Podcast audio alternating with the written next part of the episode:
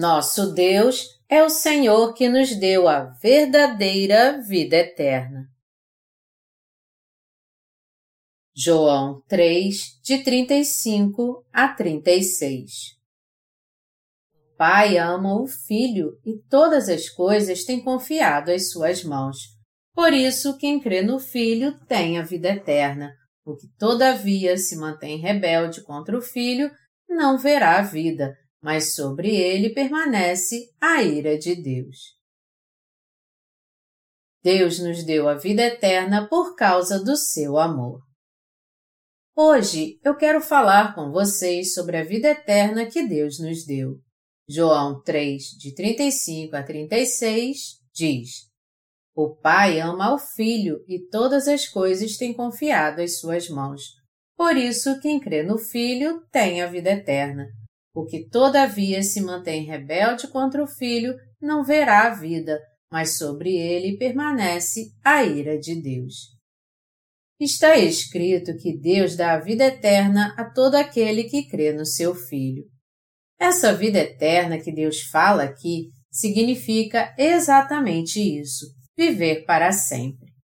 Que bênção grandiosa é receber a vida eterna e viver para sempre! Quanto tempo as pessoas vinham buscando a graça de Deus para que pudessem receber a vida eterna? O imperador chinês Qin Shi Huangdi, desejando muito a vida eterna, enviou mensageiros a todo lugar tentando encontrar o elixir da vida, mas sem sucesso. Não há neste mundo nenhum elixir da vida que possa dar a vida eterna. Muita gente ainda não descobriu a maneira de receber a verdadeira vida eterna. A única maneira do homem receber a verdadeira vida eterna é crendo em Jesus Cristo, o Filho de Deus, como seu Salvador. Melhor dizendo, a única maneira de receber a vida eterna é crendo no Evangelho da Água e do Espírito que o Filho de Deus nos concedeu. Nós podemos receber a vida eterna tendo fé na verdade que Ele nos salvou dos pecados do mundo. Quando nós consideramos isso, que o Senhor nos deu a verdade do Evangelho da Água e do Espírito, que nos capacita a viver para sempre, não temos como deixar de dar graças a Ele. Você já pensou em viver para sempre? E já viu como é triste e trágico morrer? Quando alguém morre e deixa para trás aquele que ama, sua partida é muito triste e grande é a dor por ele não poder voltar mais a este mundo. O fato é que quando alguém morre, ele não pode mais voltar a este mundo. É por isso que a vida das pessoas é triste por causa da morte que virá, e elas procuram uma forma de escapar dela. Entretanto, Todo mundo que deixa este mundo jamais retorna para ele. A morte é igualmente trágica para todos. As pessoas desejam receber de Deus a vida eterna, pois não podem voltar a este mundo depois que o deixam. É trágico quando a morte nos separa daqueles que amamos neste mundo, pois a morte nos separa para sempre deles. Por isso, a vida e a morte fazem muita diferença para nós. Todos acabam perdendo tudo e se rendem à morte no final. Quando nós pensamos na morte, isso nos entristece. Quando entendemos que todos vamos morrer, nos entristecemos tanto com isso que sentimos um grande desejo de viver. Isso porque o coração de todo mundo deseja a vida eterna. Então, quando enfrentamos a morte, nós percebemos como a vida é preciosa. Dizem que quando os condenados à morte caminham para ser executados e vem uma poça d'água deixada pela chuva da noite anterior, eles, ao invés de pisar nela, passam ao seu redor, só para terem alguns segundos a mais de vida neste mundo. Viver é muito bom para todo ser humano. A vida é bela. A vida só é difícil por causa do nosso sofrimento neste mundo. mas se não houver sofrimento e apenas coisas boas acontecerem, viver é algo realmente bom e maravilhoso. Você já esteve à beira da morte? Se já esteve, você sabe muito bem como é bom viver. Houve um tempo em que eu percebi como minha vida é preciosa. A história a seguir é algo que aconteceu mesmo há muito tempo atrás. Uma vez eu caí num tubo de ventilação de um prédio de cinco andares e quase morri. Os homens que estavam trabalhando nesse prédio de cinco andares puseram uma tábua fina para cobrir o buraco da ventilação. Sem saber disso, eu pisei na tábua e caí no buraco. Mas felizmente, meus cotovelos ficaram presos nos cantos do buraco e isso fez com que eu não caísse até o fundo dele. Naquela hora, tudo que eu pensei foi que eu ia morrer. Aquilo me deixou apavorado. Mas tão logo eu consegui me segurar, prendendo meus cotovelos nos cantos do buraco, eu vi que estava vivo e com minhas pernas balançando no ar. Quando eu olhei com todo cuidado para baixo, eu pude ver as pessoas andando na rua lá embaixo. Mas elas não poderiam me ajudar, mesmo se elas me vissem pendurado lá em cima, e eu mesmo não tinha condição de pedir ajuda. Se o meu corpo se mexesse só um pouquinho, eu poderia cair daquele prédio de cinco andares. Se pelo menos meu pé pudesse se apoiar em alguma coisa, eu conseguiria sair daquele buraco, mas não havia nada que eu pudesse fazer. Aqueles poucos momentos pareceram tão longos para mim. Foi daí por diante que eu percebi o quanto é bom estar vivo. Depois de ter sofrido aquele acidente, eu fiquei mais feliz ainda por saber que estava vivo. Embora eu tenha estado pendurado por um fio à beira da morte, e mesmo tendo quase perdido toda a minha força e caído no buraco, ainda assim eu me sentia feliz por estar vivo e respirando. Felizmente, meu corpo estava em muito boa forma naquela época e no fim eu consegui balançar meu corpo e sair do buraco em segurança.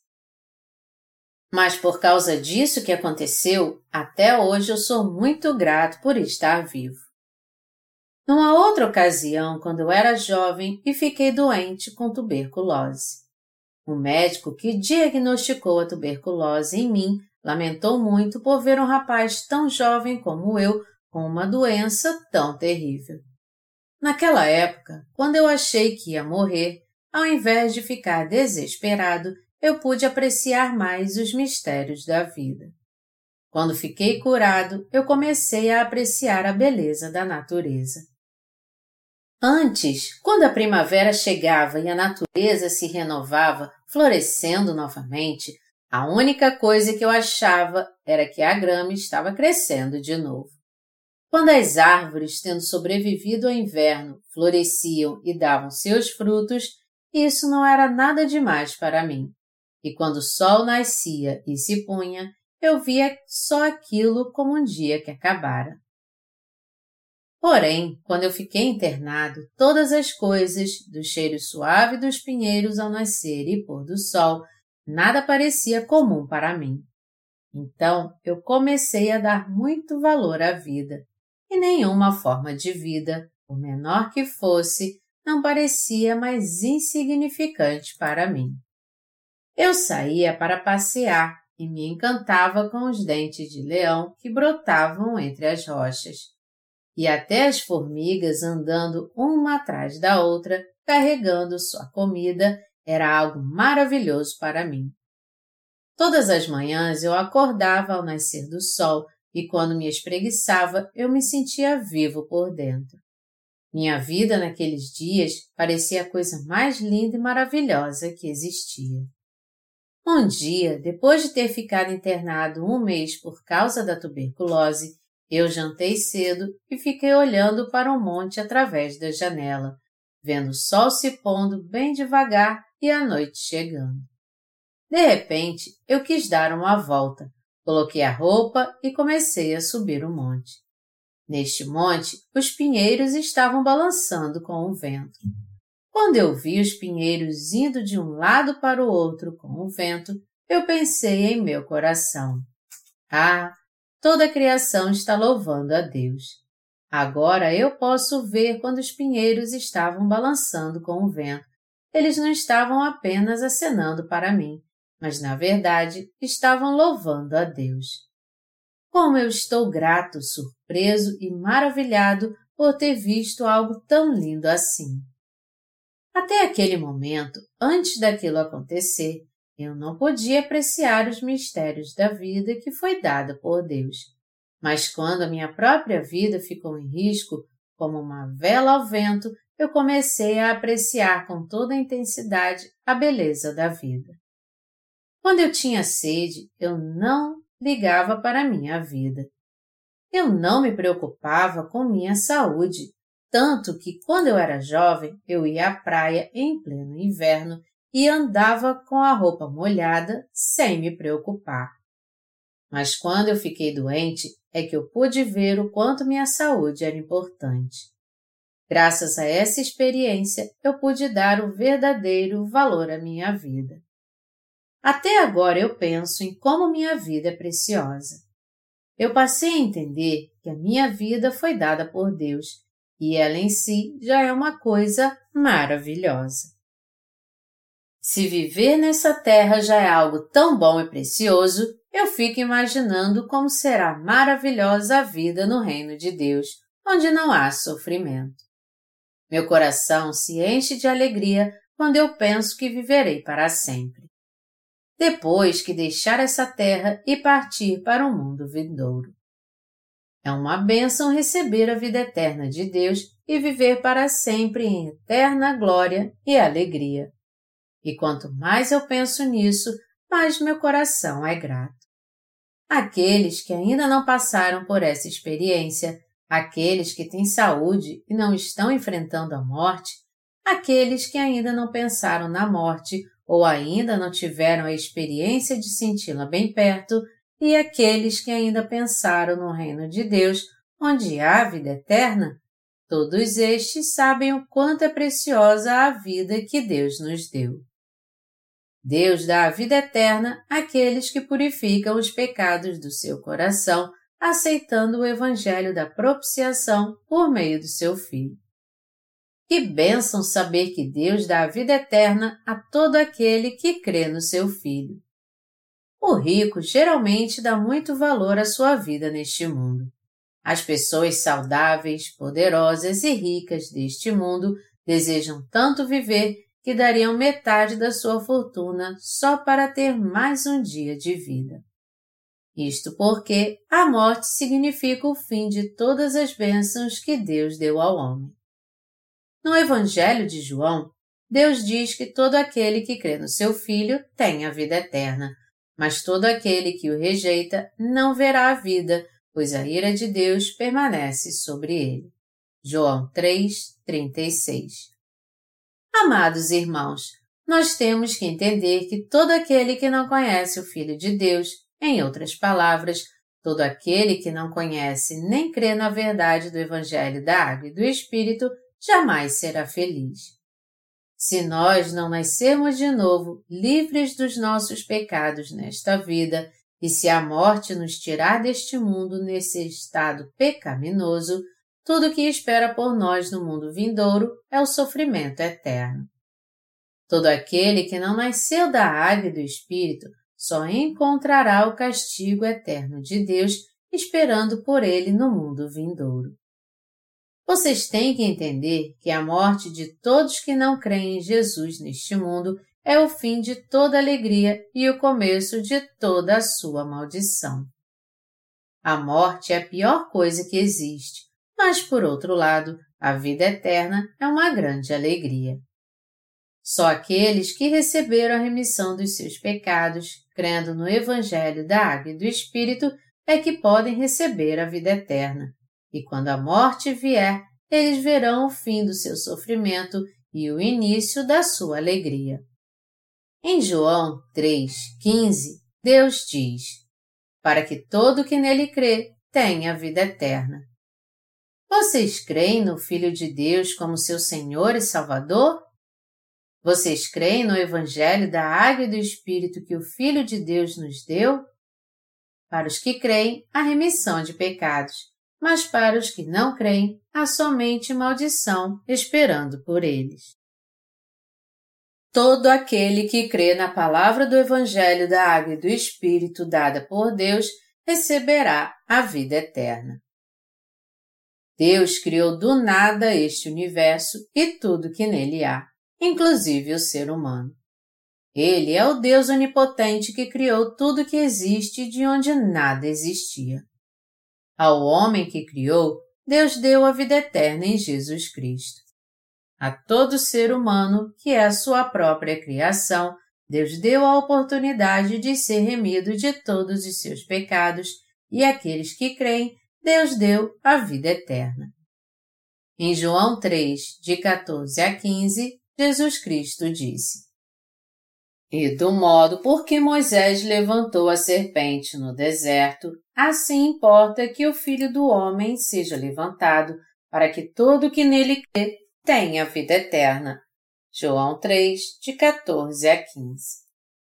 Jesus está citando aqui a passagem do livro de Números do Antigo Testamento.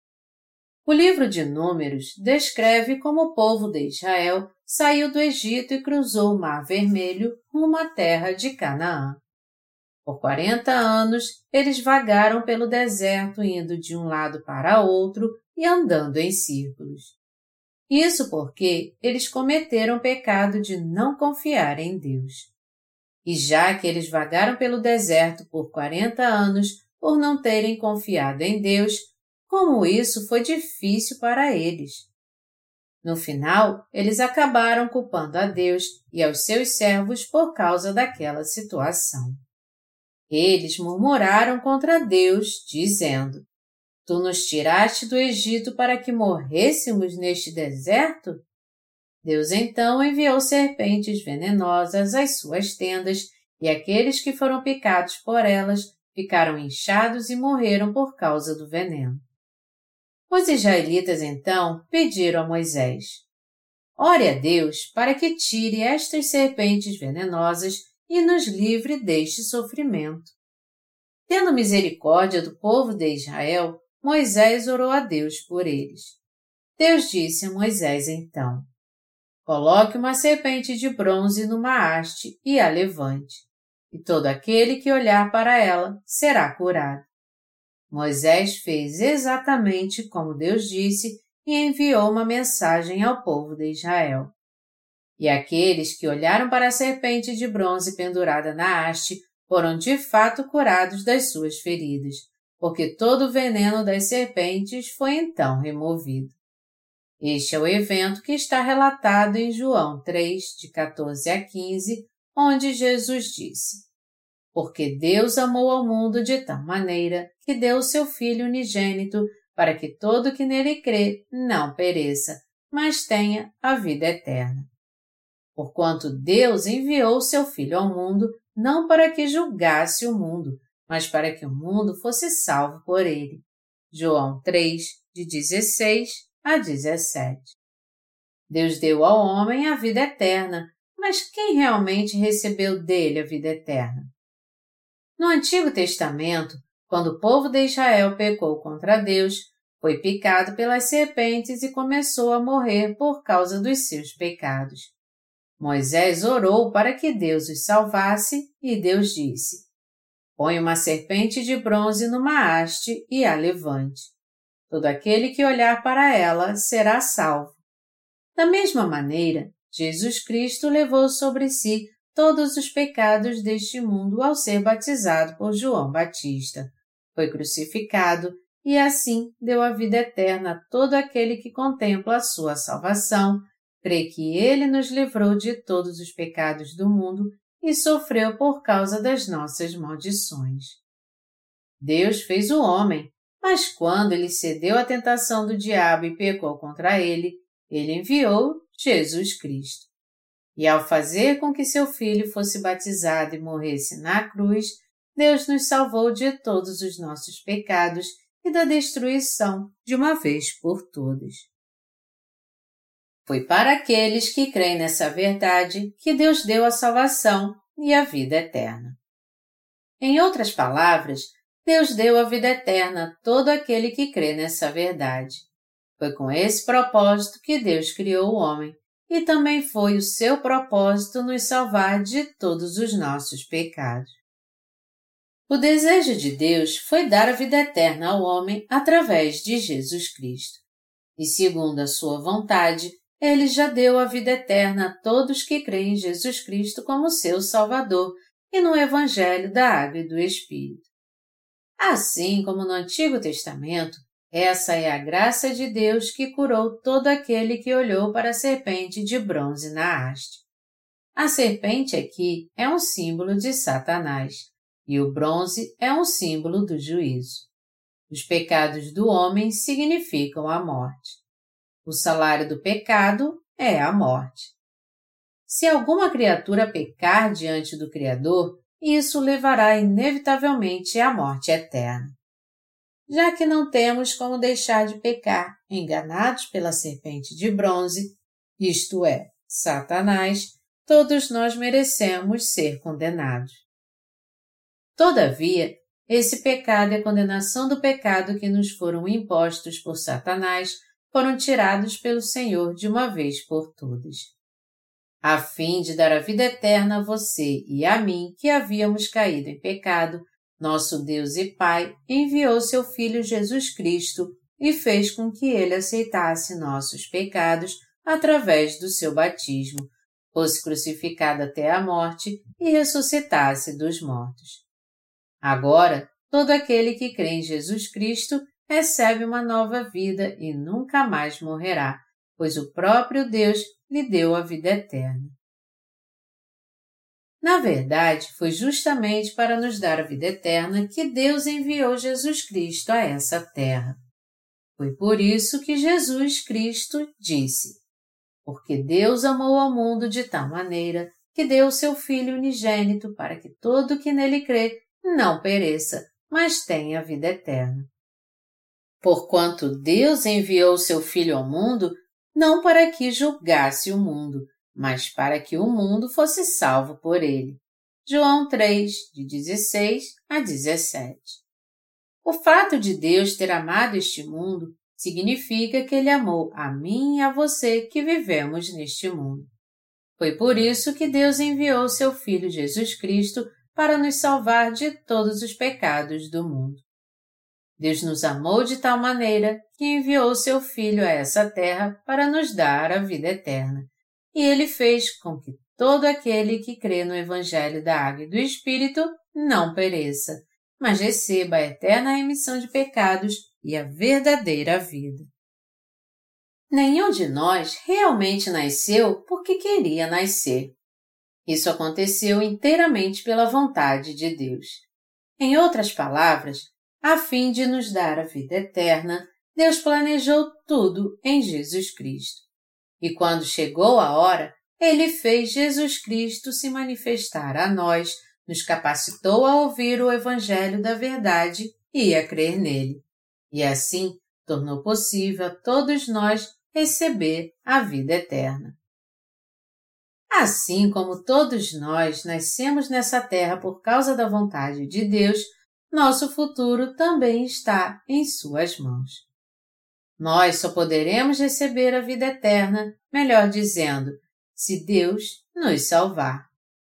Deus realmente nos ama. Foi por isso que ele enviou Jesus a essa terra e cumpriu a verdade do Evangelho da Água e do Espírito por meio dele. E aqueles que creem nele, Deus deu a vida eterna, enquanto que aqueles que não creem, ele trouxe eterna destruição.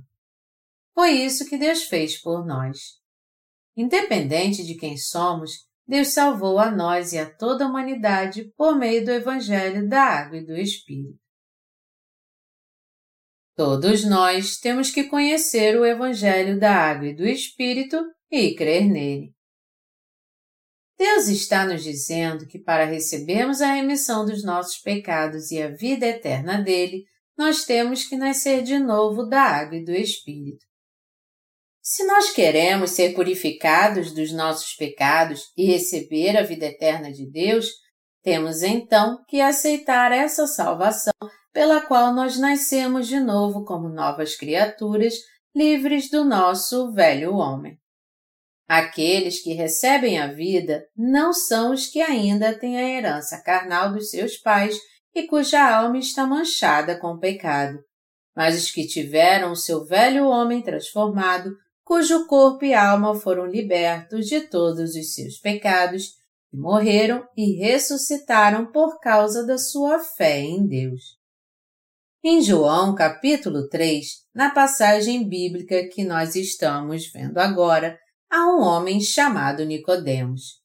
Nicodemos era um fariseu. Os fariseus eram homens muito religiosos que guardavam a lei do Antigo Testamento a obedeciam e criam nela piamente. Mas aquele homem não sabia nada sobre a vida eterna, sobre Jesus Cristo ou sobre como nascer de novo da água e do Espírito. Tudo o que ele sabia era apenas o que dizia a lei do Antigo Testamento. Ele conhecia e guardava somente os ensinamentos da Torá. Mas um dia Nicodemos foi ouvir o que Jesus estava pregando já que Jesus nasceu na plenitude dos tempos para pregar sua palavra a Israel. Um fariseu e um judeu de nascimento. Quando Nicodemos viu Jesus, ele pensou: Este Jesus Cristo é um homem comum. Ele então veio ver Jesus à noite e o reconheceu, dizendo: Tu não poderias fazer os sinais que fazes se não fosse de Deus tu vens de Deus com certeza. Mas Jesus disse a ele de um modo firme e direto: Aquele que não nascer da água e do Espírito não pode entrar no reino de Deus.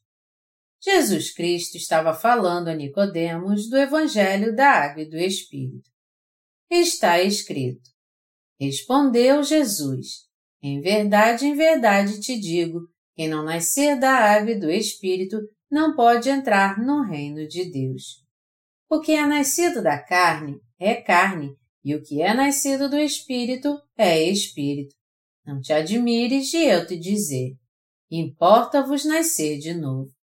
O vento sopra onde quer. Ouves a sua voz, mas não sabes de onde vem, nem para onde vai. Assim é todo o que é nascido do Espírito. João 3, de 5 a 8. Como é que podemos exatamente nascer de novo então? Nós temos que nascer de novo da água e do Espírito. Desde o começo, todos nascem através do corpo dos seus pais. Todos nós herdamos os genes dos nossos pais quando nascemos e os levamos conosco em nossa mente, atitudes, personalidade e até mesmo em nossa natureza carnal. Agora então, todos nós que nascemos com a natureza pecaminosa de nossos pais, temos que nascer mais uma vez, só que espiritualmente. Haja vista que o que é nascido da carne é carne e o que é nascido do espírito é espírito, é totalmente indispensável entendermos o que Jesus Cristo quis dizer quando disse que nós temos que receber a remissão dos nossos pecados e nascer de novo pelo Evangelho da Água e do Espírito. Nós temos que buscar o Evangelho que nos permite nascer de novo da água e do Espírito, porque são os nascidos de novo que se tornam filhos de Deus para receber a vida eterna. O que nosso Senhor está dizendo aqui é que conhecendo e crendo no Evangelho da Água e do Espírito, isto é, crendo exatamente em como Jesus Cristo apagou todos os nossos pecados, é que podemos entrar no reino de Deus. Mesmo assim, Nicodemos não conseguiu entender o que Jesus Cristo estava dizendo. Então ele lhe disse: Não te admires de eu te dizer, importa-vos nascer de novo. O vento sopra onde quer, ouves a sua voz, mas não sabes de onde vem, nem para onde vai. Assim é todo o que é nascido do Espírito. João 3, de 7 a 8. Você nasceu do ventre de sua mãe e vive e morre tendo um corpo carnal, mas além disso você conhece o Evangelho da Água e do Espírito? As pessoas neste mundo só sabem que, assim como nasceram, irão morrer. E isso é algo comum para elas. Porém, todos podem nascer de novo enquanto ainda estão vivos. As cigarras, moscas, mariposas e borboletas nascem de novo. Uma larva não se transforma numa cigarra e depois não sai voando para o céu? Para que uma lagarta se transforme numa mariposa ou numa borboleta, ou uma larva se transforme numa cigarra, tudo isso depende de um segundo nascimento. O homem também não deve nascer de novo crendo no Evangelho da Águia e do Espírito? Jesus Cristo disse a Nicodemos que ninguém pode entrar no reino de Deus se não nascer de novo? Nicodemos, contudo, não acreditou nisso e achou estranho nascer de novo. Jesus então lhe disse: O vento sopra onde quer e ouvimos a sua voz, mas não sabemos de onde vem nem para onde ele vai. Assim é todo aquele que é nascido do Espírito. É possível nascer da carne e depois nascer do Espírito. E existem realmente aqueles que nasceram de novo. Você fica surpreso e não reconhece os nascidos de novo, mesmo quando os vê, porque você mesmo ainda não nasceu de novo.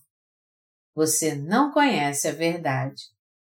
Na verdade, os líderes religiosos deste mundo é que não conhecem a verdade que nos traz a verdadeira purificação de pecados e nos liberta da condenação do pecado. Deus concedeu eternas bênçãos à minha e à sua vida. De fato, Deus nos fez nascer nessa terra para nos dar a vida eterna, assim como para encontrarmos e ouvirmos o Evangelho da Água e do Espírito.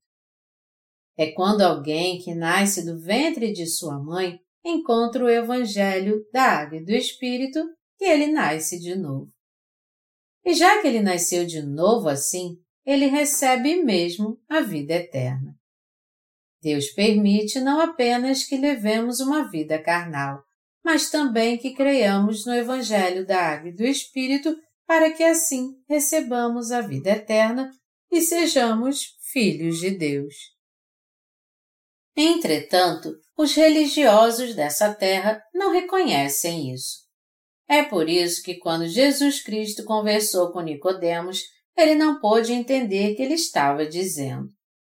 Na verdade, os religiosos deste mundo não sabem nada. Eles não sabem nada sobre como nascer de novo da água e do Espírito, como receber a vida eterna ou como entrar no reino de Deus e lá viver para sempre. E o que é ainda pior, eles não têm a mínima ideia do que fazer para não ter pecados. É pela fé que recebemos a vida eterna, e também é crendo no Evangelho da Água e do Espírito que nós nascemos de novo. Os que são religiosos não sabem disso. Por isso que eles vivem fazendo a mesma pergunta que Nicodemos. Eu tenho que voltar ao ventre da minha mãe para nascer de novo? Essa é a pergunta que eles fazem. Na verdade, não são só eles que fazem isso, pois até mesmo os maiores avivalistas da Coreia são assim. Eu os ouço pregando e o que eles dizem me faz entender de forma bem clara que eles não sabem nada sobre nascer de novo. Um deles, certa vez, disse o seguinte: Ninguém sabe se nasceu de novo ou não. É por isso que a Bíblia diz: O vento sopra onde quer, ouves a sua voz, mas não sabes de onde vem nem para onde vai. Assim é todo o que é nascido do Espírito. Jesus disse que é necessário nascer de novo. A água aqui é o líquido amniótico gerado pela mulher grávida. Para que um homem ou uma mulher, o ser humano de uma maneira geral, nasça de novo, o espermatozoide deve alcançar o óvulo. Entre todos os espermatozoides, a probabilidade de um deles alcançar o óvulo é de uma em 200 milhões. Eles têm que correr desesperadamente para alcançar o óvulo primeiro. Mas aquele que conseguir chegar ao fim da sua corrida desesperada se transformará num novo ser. Foi dessa maneira que eu e você nascemos, e é assim que as pessoas nascem. Nascer de novo da água e do Espírito é assim também. Embora haja milhões e bilhões de cristãos nessa terra, muitos poucos são aqueles entre eles que de fato nasceram de novo. E é por isso que nós temos que buscar a Deus, servi-lo e ser fiéis a Ele até a morte. Mas nós não sabemos quem entre nós de fato nasceu de novo. Nós estamos tentando apenas ser justos. Mas que interpretação absurda é essa? Não há ninguém como esse pastor que seja tão parecido com Nicodemos.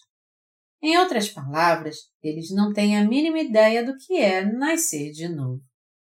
Amados irmãos, nascer de novo da água e do Espírito é crer que Jesus Cristo veio a essa terra no corpo carnal, ele foi batizado, derramou seu sangue na cruz e ressuscitou dos mortos. Tudo isso para salvar você e a mim. A razão pela qual o próprio Deus veio a este mundo no corpo carnal e foi batizado por João Batista no Rio Jordão foi para aceitar todos os nossos pecados sobre si e os apagar, nos tornar justos e nos dar a vida eterna. Foi para nos dar a vida eterna que o próprio Deus foi batizado, derramou seu sangue e morreu na cruz. Melhor dizendo, foi Jesus Cristo quem nos salvou dos nossos pecados por meio do Evangelho da Água e do Espírito. Deus não nos pediu nosso conselho para fazer isso, mas por si mesmo fez tudo isso para nos dar a vida eterna. E nós podemos receber a vida eterna crendo nessa verdade. O que é nascido da carne é carne, e o que é nascido do Espírito é Espírito. João 3, 6. Pela nossa visão humana, é mesmo impossível alguém nascer de novo. Como um homem adulto pode voltar ao ventre de sua mãe e sair de lá de novo? Já que praticamente todos os jovens hoje em dia são maiores do que suas mães, isso é algo inimaginável. Por isso que algumas pessoas em seu pensamento carnal simplesmente não entendem como é possível nascer de novo e receber a vida eterna. E como é que podemos viver para sempre então? O próprio conceito da vida eterna não passa de um simples desejo quando olhamos por um ângulo humano. No entanto, nosso Senhor nos disse de modo bem claro que nós devemos nascer de novo, e que nascer de novo é o mesmo que nascer através do Evangelho da Água e do Espírito. Na verdade, nosso Senhor veio a essa terra por vontade própria, sem nos consultar. E para nos fazer justos e para nos dar a vida eterna, ele aceitou todos os pecados do mundo ao ser batizado por João Batista. Tendo recebido sobre si todos os pecados do mundo com seu batismo, Jesus morreu na cruz, ressuscitou dos mortos e assim nos salvou a todos já que o próprio Deus está nos dizendo que ele fez tudo isso para nos dar a vida eterna, nós temos que crer nisso então. Todo aquele que crê no Evangelho da Água e do Espírito cumprido por Jesus Cristo nascerá de novo e receberá a vida eterna. Mas todo aquele que não crer não nascerá de novo e perecerá. É pela fé que recebemos a vida eterna. Isso não quer dizer que você e eu viveremos para sempre nessa terra, mas significa que viveremos para sempre no reino eterno de Deus. É por isso que o Senhor diz que alguém só poderá ver o seu reino se nascer de novo. Essa terra foi criada por Deus, mas ele também criou o céu. Melhor dizendo, assim como Deus criou os reinos visíveis de todo o universo, ele também criou o seu reino que não pode ser visto pelos nossos olhos. Foi para nos permitir entrar e viver ali para sempre que Deus nos deu o Evangelho da Água e do Espírito. Foi para nos dar a vida eterna realmente que Deus planejou nosso novo nascimento, ofereceu seu corpo em sacrifício e assim nos permitiu nascer de novo, nos dando o verdadeiro novo nascimento e a vida eterna. Portanto, é crendo totalmente no que Deus fez por nós que nascemos de novo e recebemos a vida eterna. Jesus disse para Nicodemos que era um mestre em Israel. Tu és mestre em Israel e não compreendes estas coisas? João 3, 10. E depois disse: Em verdade, em verdade te digo que nós dizemos o que sabemos e testificamos o que temos visto. Contudo, não aceitais o nosso testemunho. João 3, 11. Aqui, o Senhor usou a palavra nós, isso demonstra claramente que nosso Senhor não está operando aqui sozinho. O Deus triuno opera em conjunto entre si. Jesus Cristo veio a este mundo porque o Pai o enviou. Deus Criador, em outras palavras, enviou seu Filho a este mundo no corpo de um homem. Nosso Senhor realizou a nossa salvação nessa terra e o Espírito Santo testificou isso. É por isso que nosso Senhor diz aqui: Em verdade, em verdade te digo que nós dizemos o que sabemos e testificamos o que temos visto. Contudo, não aceitais o nosso testemunho. João 3, 11. Jesus Cristo não nos salvou sozinho, mas nossa salvação foi realizada pelo Pai, pelo próprio Jesus e pelo Espírito Santo. É por isso que Jesus aqui usa a expressão nós. Foi para fazer sua criação nascer de novo, para nos dar a vida eterna e nos tornar filhos de Deus, que nosso Senhor disse isso aqui. E ele continuou: Se tratando de coisas terrenas não me credes, como crereis se vos falar das celestiais? Ora, ninguém subiu ao céu, senão aquele que de lá desceu, a saber, o Filho do Homem, que está no céu. João 3, de 12 a 13. Jesus Cristo chamou a si mesmo de Filho do Homem porque ele mesmo veio como próprio Deus a essa terra no corpo de um homem. O Filho do Homem é este Jesus Cristo, que é o próprio Deus que veio a essa terra no corpo de um homem. Para dizer a verdade, antes de Jesus vir a essa terra, não havia uma remissão que fosse perfeita. E já que Deus Pai, o Filho e o Espírito Santo para nós são o mesmo Deus, não há nenhum outro que subiu ao reino dos céus senão Jesus Cristo. É através deste Jesus que Deus concede a vida eterna àqueles que creem no Evangelho da Água e do Espírito. Em outras palavras, foi ele que fez com que os crentes entrassem no seu reino, onde eles pudessem viver para sempre. Quando cremos no Evangelho da Água e do Espírito, é que nós recebemos a vida eterna. E nós conhecemos e cremos neste Evangelho mesmo. É justamente assim que encontramos a vida eterna a recebemos e desfrutamos dela. Nós fomos abençoados por Deus ao receber a vida eterna, como está escrito. Porque Deus amou ao mundo de tal maneira que deu o seu Filho unigênito para que todo que nele crê não pereça, mas tenha a vida eterna. João 3, 16. O próprio Deus disse isto. Mas apesar disso, ainda há muitas pessoas que se recusam a aceitá-lo. Infelizmente, essas pessoas já estão condenadas. Não crer no que Deus fez por nós é o mesmo que pedir para ser condenado. Aqueles que nasceram nessa terra, mas que no seu coração não creem na verdade, estão condenados para sempre neste mundo e no vindouro. Eles estão condenados para sempre neste mundo e o lago de fogo já está preparado para eles. Todavia, aqueles que creem nessa verdade terão a vida eterna. Nosso Deus deu a felicidade eterna a todo aquele que crê no Evangelho da Água e do Espírito.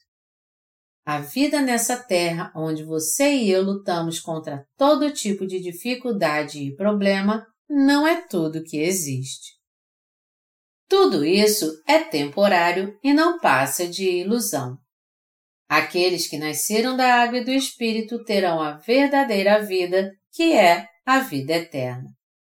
Portanto, nós, os crentes, recebemos a vida eterna. Deus deu a vida eterna a todo aquele que nasceu de novo. Ele nos deu a vida eterna para que nossa alma jamais morra, mas viva para sempre. Nada mais do que isso é o amor de Deus, o amor maravilhoso e sem limites que Deus nos deu abundantemente. Nós recebemos este amor e a verdadeira vida eterna através da nossa fé. Nosso Senhor veio a essa terra uma só vez. Embora Nosso Senhor tenha vindo a essa terra, as pessoas não o receberam porque suas obras eram mais. Melhor dizendo, houve aqueles que não creram nele e, como consequência da sua falta de fé, eles não puderam receber a vida eterna e, assim, continuaram sendo pecadores destinados ao inferno. Que tipo de pessoa não pode nascer de novo da água e do Espírito? João 3,19 diz: O julgamento é este, que a luz veio ao mundo e os homens amaram mais as trevas do que a luz, porque as suas obras eram mais. Em outras palavras, o fato de alguém nascer ou não de novo depende dele amar mais a luz do que as trevas. Eu, você e todos os que vivem neste mundo praticamos o mal. Nossos atos são sempre maus e imperfeitos. Mas, embora sejamos maus e imperfeitos, ainda existem aqueles que em seu coração querem levar uma vida justa. Por um lado, há aqueles que desejam receber a luz no seu coração e praticar de fato a virtude. Mas, por outro lado, existem aqueles que em seu coração amam mais a maldade do que a luz. Estes têm que se arrepender, eles têm que voltar atrás. Deus cumpriu o Evangelho da Água e do Espírito para que toda alma que deseja receber a salvação e a vida eterna de fato as recebam pela fé. Portanto, nosso coração é mais importante do que os nossos atos. Mesmo sendo incapazes de fazer o bem, temos que ter um coração justo que deseja e ama o bem. Quem era assim era o apóstolo Paulo, tanto que ele confessou: Porque não faço o bem que prefiro, mas o mal que não quero, esse faço. Romanos 7, 19. O que o apóstolo Paulo está dizendo aqui é que, embora ele quisesse realmente fazer o bem, ele acaba fazendo o mal, pois sua carne era incapaz de praticar a virtude. Mas isso não significa que o apóstolo Paulo gostava mais de fazer o mal do que o bem. Por mais que alguém seja imperfeito, se ele admitir isso em seu coração, buscar fazer o bem e desejar ser salvo, ele então poderá nascer de novo, crendo no Evangelho da Água e do Espírito dado por Deus. Só depois disso é que aqueles que realmente nasceram de novo podem fazer a santa obra de Deus. Não vamos acabar como os infelizes que não nasceram de novo nem receberam a vida eterna, mesmo Deus já tendo dado tudo isso a eles. Dói muito meu coração ver que, mesmo Deus tendo nos apontado o caminho para que nós recebamos a vida eterna, nos dando o Evangelho da água e do Espírito, tem tanta gente que ama mais a maldade do que o bem, e por essa razão rejeitam este verdadeiro Evangelho nos dado por Jesus Cristo. É triste ver como essas pessoas já estão julgadas e condenadas. Tanto neste mundo quanto no vindouro, elas estarão sempre no inferno. O contrário da vida eterna é o castigo eterno. Esse castigo eterno significa viver para sempre no inferno, no lago de fogo eterno. A vida eterna, por outro lado, é a felicidade eterna. Qual deles você quer receber? A vida eterna ou o castigo eterno? Todos vocês devem querer receber a vida eterna, não o castigo eterno. Portanto, já que Deus nos deu o Evangelho da Água e do Espírito e nos salvou com a sua luz, seu amor e sua verdade, nós temos que crer nisso de coração. Vocês creem nisso, meus amados irmãos? Aqueles que odeiam a luz não vêm para ela. Por que eles não podem vir para a luz? Porque eles têm medo das suas obras malignas serem reveladas. Embora não sejamos perfeitos em nossos atos, ainda assim nosso coração deve desejar a verdade e a bondade, porque é isso que deve ser guardado dentro dele. A Bíblia diz: sobre tudo que se deve guardar, guarda o coração, porque dele procedem as fontes da vida. Provérbios 4, 23. Só que tudo estará perdido se nosso coração se desviar. Quem pratica a verdade aproxima-se da luz, a fim de que as suas obras sejam manifestas, porque feitas em Deus. João 3, 21 Amados irmãos, vocês creem realmente na verdade? Os que creem na verdade devem continuar na luz. Quando eles vêm para a luz, toda escuridão é exposta. Todas as coisas manifestas pela luz tornam-se visíveis. Efésios 5, 13. Nós continuamos a errar, a cometer pecados e a praticar o mal, porque somos sempre imperfeitos. Pecado é pecado. E nós precisamos admitir que nosso Senhor apagou todos os nossos pecados e fez de nós pessoas de fé cujo coração nasceu de novo da água e do Espírito os que reconhecem as suas imperfeições, cujo coração sinceramente deseja viver segundo a vontade de Deus e que querem viver para o Senhor que lhes deu a vida eterna, são estes que realmente nasceram de novo. Quem mais devemos buscar, já que só o Senhor tem a palavra da vida eterna? João 6, 68 nós não podemos nunca trair nossa fé em Jesus Cristo.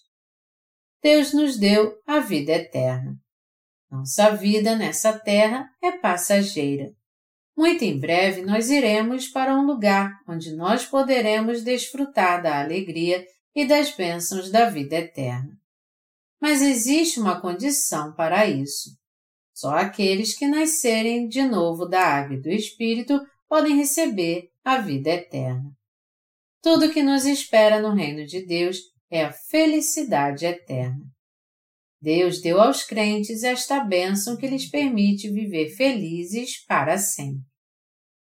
Pelo fato da vida nessa terra ser como uma brisa que se vai de uma hora para outra, não devemos nos apegar a ela, mas devemos apenas marchar em direção à luz da verdade, ser gratos a Deus e adorá-lo por ele nos ter dado a vida eterna e nos dedicar para espalhar essa luz em toda a terra. Ao nos dar a vida eterna, Deus nos permitiu viver felizes para sempre. Aqueles que receberam a bênção da vida eterna não têm como não louvar a Deus. Por causa do Evangelho da Água e do Espírito que Ele nos deu, nós agora podemos receber a vida eterna exaltá-lo todos os dias e glorificá-lo. Como é que nós que recebemos a vida eterna podemos nos satisfazer com as coisas deste mundo e como é que essas coisas podem determinar nossa felicidade aqui. Nada aqui neste mundo pode abalar os nascidos de novo que creem no Evangelho da Água e do Espírito. Os que receberam a vida eterna de Deus fazem a obra abençoada que leva outras vidas também a receber a vida eterna, a espalhar a luz da verdade e a servir ao Senhor. E no dia em que o reino eterno dos céus for dado a eles, eles irão deixar para trás sua vida terrena e entrarão no reino de Deus. É assim que nós, os nascidos de novo, vivemos pela fé. A vida dos nascidos de novo é assim. Amados irmãos, vocês creem realmente que Deus nos deu a vida eterna? Nós temos que ter fé no seu reino e estabelecer nossas prioridades de modo correto. Embora sejamos abalados às vezes pelas lutas deste mundo, nós temos que viver pela fé na luz da verdade até que o Senhor volte, crendo que somos aqueles que realmente receberam dele a vida eterna. Nós não devemos ter uma fé superficial, uma mente ignorante. Embora essa vida seja uma luta constante para você, não fique triste ou chateado, e como disse o famoso poeta, não me fale de tristes estatísticas, a vida não passa de um sonho vazio. Você sabe melhor do que ninguém que isso não adianta nada mesmo. Você e eu fomos tremendamente abençoados. Nós somos testemunhas que espalham a luz da verdade nessa terra, somos os mensageiros da luz. Deus disse ao profeta Isaías certa vez: Dispõe-te, resplandece, porque vem a tua luz, e a glória do Senhor nasce sobre ti. Isaías 60, 1 Eu suplico a vocês, meus amados irmãos, que vocês busquem sempre guardar a fé que possuem, que não se satisfaçam com as coisas do mundo e que busquem a realização em Deus. Deste modo, sua vida só será repleta das grandes bênçãos de Deus, da sua felicidade e da sua brilhante luz. Eu louvo a Deus e sou grato a Ele de todo o meu coração por Ele ter nos dado essa alegria eterna. Nós temos que crer no Evangelho da Água e do Espírito que nos leva a receber a vida eterna. Em João 6, 27, Jesus diz: Trabalhai não pela comida que perece, mas pela que subsiste para a vida eterna Amados irmãos, nem toda comida é a mesma. Há comidas que perecem e que não perecem. Nosso Senhor realizou sinais e maravilhas no deserto. Ao dar graças por uma cesta com cinco pães e dois peixes, ele alimentou cinco mil pessoas e as saciou, e o que sobrou encheu doze cestos. Por isso, as pessoas naquele tempo seguiam Jesus sempre que estavam com fome. Porém, o Senhor disse: Trabalhai não pela comida que perece, mas pela que subsiste para a vida eterna, a qual o Filho do Homem vos dará. Eles então perguntaram: O que faremos então, já que temos que fazer a obra de Deus? Na verdade, as pessoas trabalham para ganhar a vida e elas também comem para ficar vivas. Mas às vezes não é fácil saber se elas comem para viver ou vivem para comer. Poucas pessoas sabem a resposta correta. Se nós comemos para viver ou vivemos para comer, isso é o mesmo que perguntar se quem vem primeiro é o ovo ou a galinha. Para falar a verdade, é para ter prosperidade que as pessoas do mundo trabalham. É para viver que nós comemos, já que só viveremos se comermos. A razão pela qual o povo de Israel estava seguindo Jesus era porque eles queriam o pão eterno. Eles estavam seguindo a Jesus porque da última vez que ficaram com fome no deserto, ele pregou a palavra da verdade e realizou sinais e maravilhas para alimentá-los. Só que Jesus dessa vez estava do outro lado do mar, mas mesmo assim eles o seguiram até lá. É claro que todos eles estavam com muita fome. Jesus então disse a eles: Trabalhai não pela comida que perece, mas pela que subsiste para a vida eterna. João 6, 27. O que Jesus quis dizer foi que ele já tinha dado a eles a vida eterna. Então, eles perguntaram a Jesus: O que faremos então, já que temos que fazer a obra de Deus? Eles estavam pensando que poderiam receber a vida eterna fazendo a obra de Deus. Os cristãos de hoje não são assim também? Eles acham que podem ser salvos e abençoados se fizerem a obra de Deus. É por isso que muitos cristãos se dedicam em suas igrejas, abrem igrejas e fazem muitas boas obras ao longo de sua vida. Mas Jesus, ao contrário, disse: A obra de Deus é esta, e creiais naquele que por ele foi enviado. João 6, 29. Melhor dizendo, o próprio Deus explicou de forma específica como alguém pode receber a vida eterna. Ele deixou bem claro que a vida eterna encontra-se naqueles que creem no seu Filho. Quando Jesus disse: A obra de Deus é esta, e creais naquele que por ele foi enviado. João 6, 29, a multidão lhe perguntou: que sinal fazes para que o vejamos e creiamos em ti? Quais são os teus feitos? João 6, 30. E ele respondeu: Em verdade, em verdade vos digo, não foi Moisés quem vos deu o pão do céu. O verdadeiro pão do céu é meu Pai quem vos dá, porque o pão de Deus é o que desce do céu e dá vida ao mundo. João 6, de 32 a 33. Aquelas pessoas pediram então: Senhor, dá-nos sempre esse pão.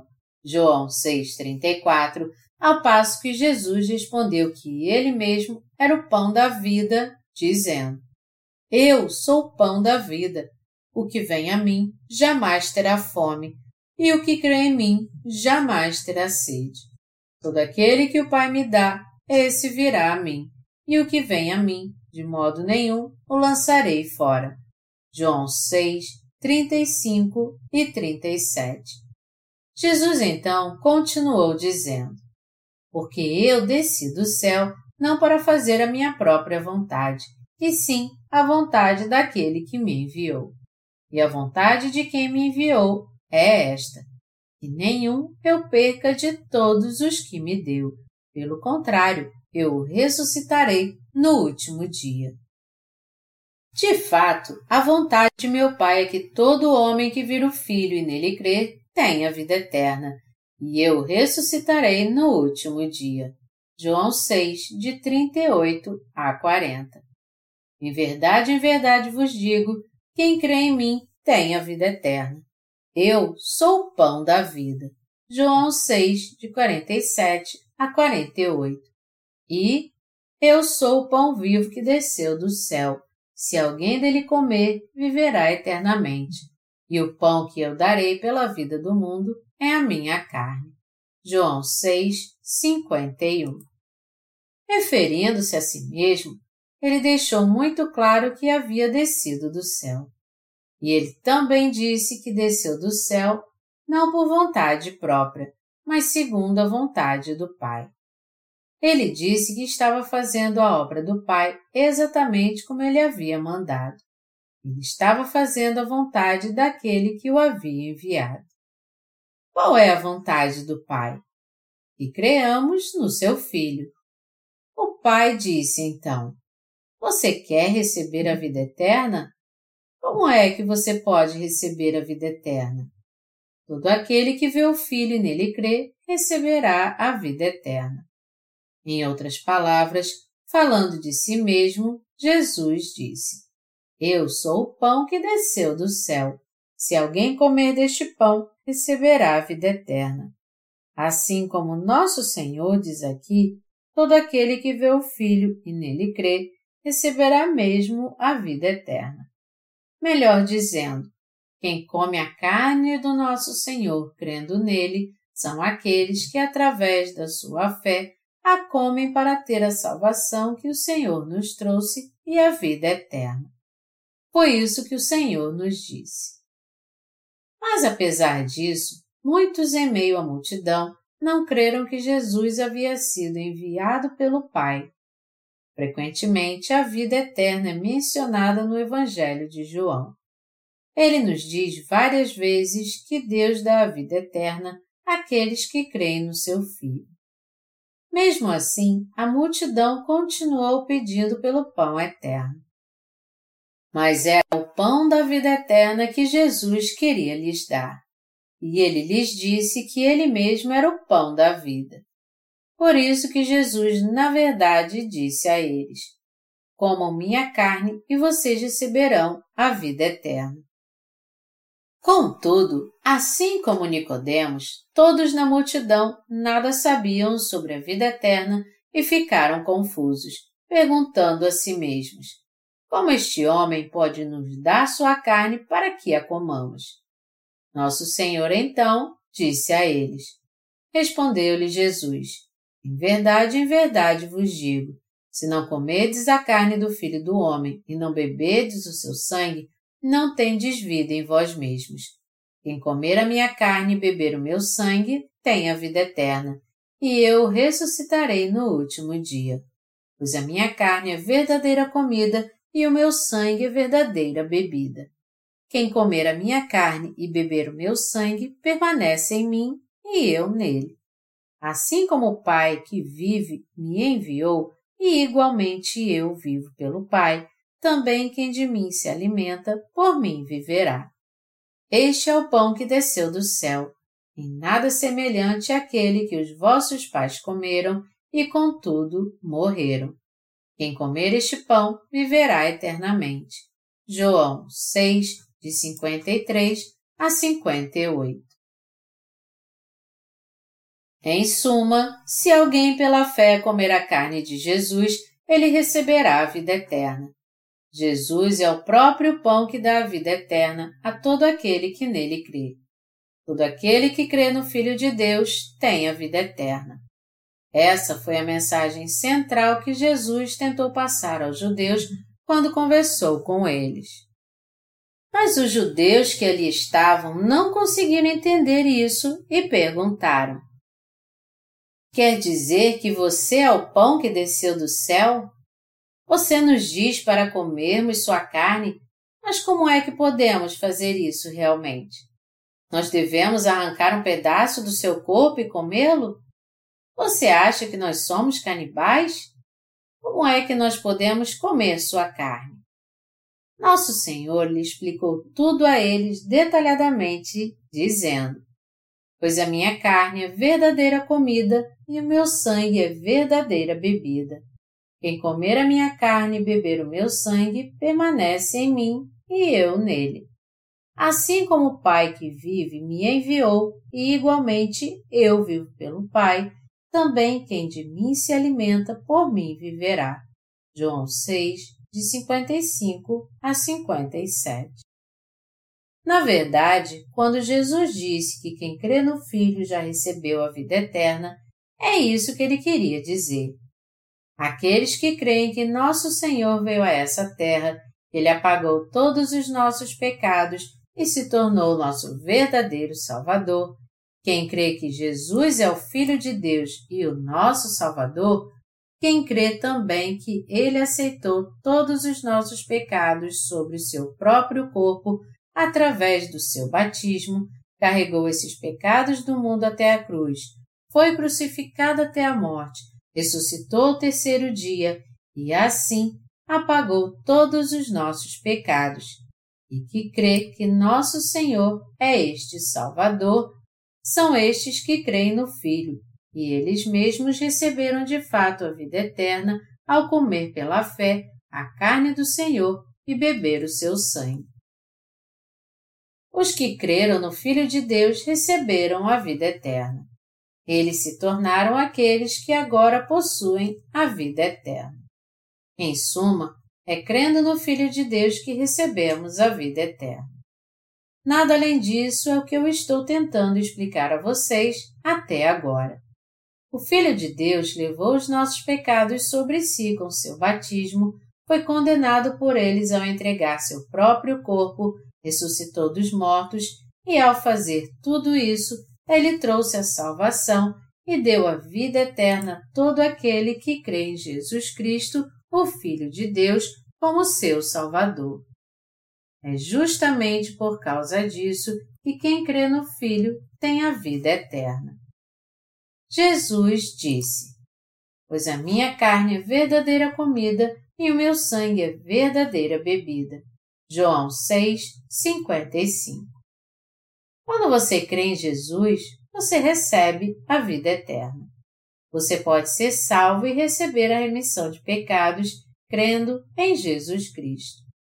Quando você come a carne de Jesus e bebe o seu sangue, é que você recebe a vida eterna. Quando Jesus disse que a maneira pela qual recebemos a vida eterna é crendo no Filho de Deus, ele quis dizer que nós só recebemos a vida eterna quando cremos que o Filho de Deus apagou todos os pecados do mundo com sua carne e seu sangue. Na verdade, nosso Senhor nos deu sua própria carne e seu próprio sangue para nos dar realmente a vida eterna, e assim nos salvar a todos. A carne do Senhor é realmente comida, não é? Mas isso não quer dizer que temos que arrancar um pedaço da perna ou do braço para comer, como se fôssemos um bando de canibais. Não, isso significa que quando cremos no Filho de Deus é que recebemos a vida eterna. Jesus nos disse: Quem comer a minha carne e beber o meu sangue tem a vida eterna. João 6, 54. Deus deu a vida eterna àqueles que realmente comem a carne do Senhor e bebem o seu sangue. Como é que nós comemos a carne do Filho de Deus? Nós a comemos pela fé no Evangelho da Água e do Espírito. A fim de salvar você e eu dos nossos pecados, Deus enviou seu Filho a este mundo e fez com que ele recebesse todos os pecados do homem através do seu batismo. Naquele momento, não apenas nossos pecados foram passados para Jesus, mas também nossas culpas, fraquezas e imperfeições. E depois de transferir nossos pecados para Jesus, Deus o levou a ser crucificado. E quem crê que seu filho salvou dessa forma e fez dele alguém sem pecado através do seu batismo e da cruz, Deus deu a vida eterna juntamente com a remissão de pecados. Este foi o meio pelo qual Deus deu a vida eterna a todo aquele que crê no seu Filho, e essa foi a vontade de Deus. A vontade de Deus foi dar a toda a humanidade a verdadeira remissão de pecados e a vida eterna. Então, ele nos deu a vida eterna através do seu Filho. Jesus, o Filho de Deus, veio a essa terra, recebeu todos os pecados do homem ao ser batizado por João Batista e, depois de ter aceitado todos os pecados sobre seu próprio corpo, ele morreu crucificado e ressuscitou dentre os mortos. Ao fazer tudo isso, Jesus se tornou o Salvador que realizou a nossa salvação com perfeição. Deus tornou possível a todo aquele que crê no seu Filho receber a vida eterna. Já que o homem foi condenado à morte ao ser enganado pelo diabo, Deus nos enviou seu Filho e, assim, deu a remissão de pecados àqueles que pela fé comem seu corpo e bebem seu sangue, os livrou da morte e lhes deu a vida eterna. Melhor dizendo, Deus deu a vida eterna a você e eu que cremos em Jesus Cristo e na sua verdade. Você crê nisso? Que Deus nos deu a vida eterna? É por isso que quem crê no Filho tem a vida eterna. A Bíblia diz: os dias da nossa vida sobem a 70 anos ou, em havendo vigor, a 80. Salmos 90, 10. Mas nossa vida não é apenas isso. Deus nos deu a vida eterna. Essa vida eterna e infinita foi dada a você. Aqueles que pela fé comeram o corpo e beberam o sangue de Jesus Cristo, o Filho de Deus, foram todos lavados dos seus pecados e viverão para sempre no reino de Deus. Essa vida é diferente da vida de qualquer criatura deste mundo. Deus permite ao homem viver para sempre, mas somente se ele nascer de novo, livre dos seus pecados, crendo no Evangelho da Água e do Espírito. Eu sou muito grato a Deus por Ele ter nos dado a vida eterna. Enquanto vivemos nessa terra por 70 ou 80 anos, nós temos todo tipo de emoção, paz e ira, tristeza e alegria. Como é curta a nossa vida nessa terra que dura somente 70 ou 80 anos. Como a nossa vida passa tão rápido e sem sentido. Ela passa num piscar de olhos. Meus amados irmãos, um dia eu fui jovem também, como muitos jovens que há entre nós. Hoje eu já passei dos cinquenta, mas eu achava que nunca ia envelhecer. Eu achava que não havia lugar no meu dicionário para a palavra idoso, que eu seria jovem para sempre, mas minha juventude passou como um raio e, tendo envelhecido muito rápido, eu agora passei dos cinquenta e tenho que cuidar de todos os meus assuntos e assumir todas as responsabilidades que tem em minha vida. Amados irmãos, a vida passa num instante. Mesmo que a vida dure 70 ou 80 anos, aqueles que já passaram dos 20 já viveram um terço de toda a sua vida. E depois de viverem mais dois terços da sua vida, eles voltarão para o pó e nada mais restará deles. Nossa vida não passa de sonhos vazios, não é? Alguns de vocês podem achar que sim. Nosso Deus e Pai, entretanto, nos ama tanto que enviou seu Filho, fez com que ele levasse todos os pecados do mundo ao receber o batismo em seu corpo e deu seu Filho para que ele fosse crucificado, fazendo-o assim receber a condenação pelos nossos pecados. Ao fazer isso, Deus deu a remissão de pecados e a vida eterna àqueles que creem no seu Filho. Vocês creem no Evangelho da Água e do Espírito? Vocês têm a vida eterna? Eu peço a cada um de vocês que creiam nisso para que vocês tenham mesmo a vida eterna. Sua vida assim não será desperdiçada. Essa vida eterna é o mesmo que viver feliz para sempre. É algo totalmente perfeito, sem nenhuma imperfeição. É perfeito porque nós seremos transformados e teremos um caráter e um corpo divinos para sempre. Nenhum outro além de você e eu que cremos na salvação do batismo e na cruz de Jesus Cristo, o Filho de Deus, somos os que receberam a vida eterna. Vocês creem nisso? Às vezes acontece de até você que crê no Evangelho da Água e do Espírito se sentir inferiorizado e se perguntar: por que eu sou assim?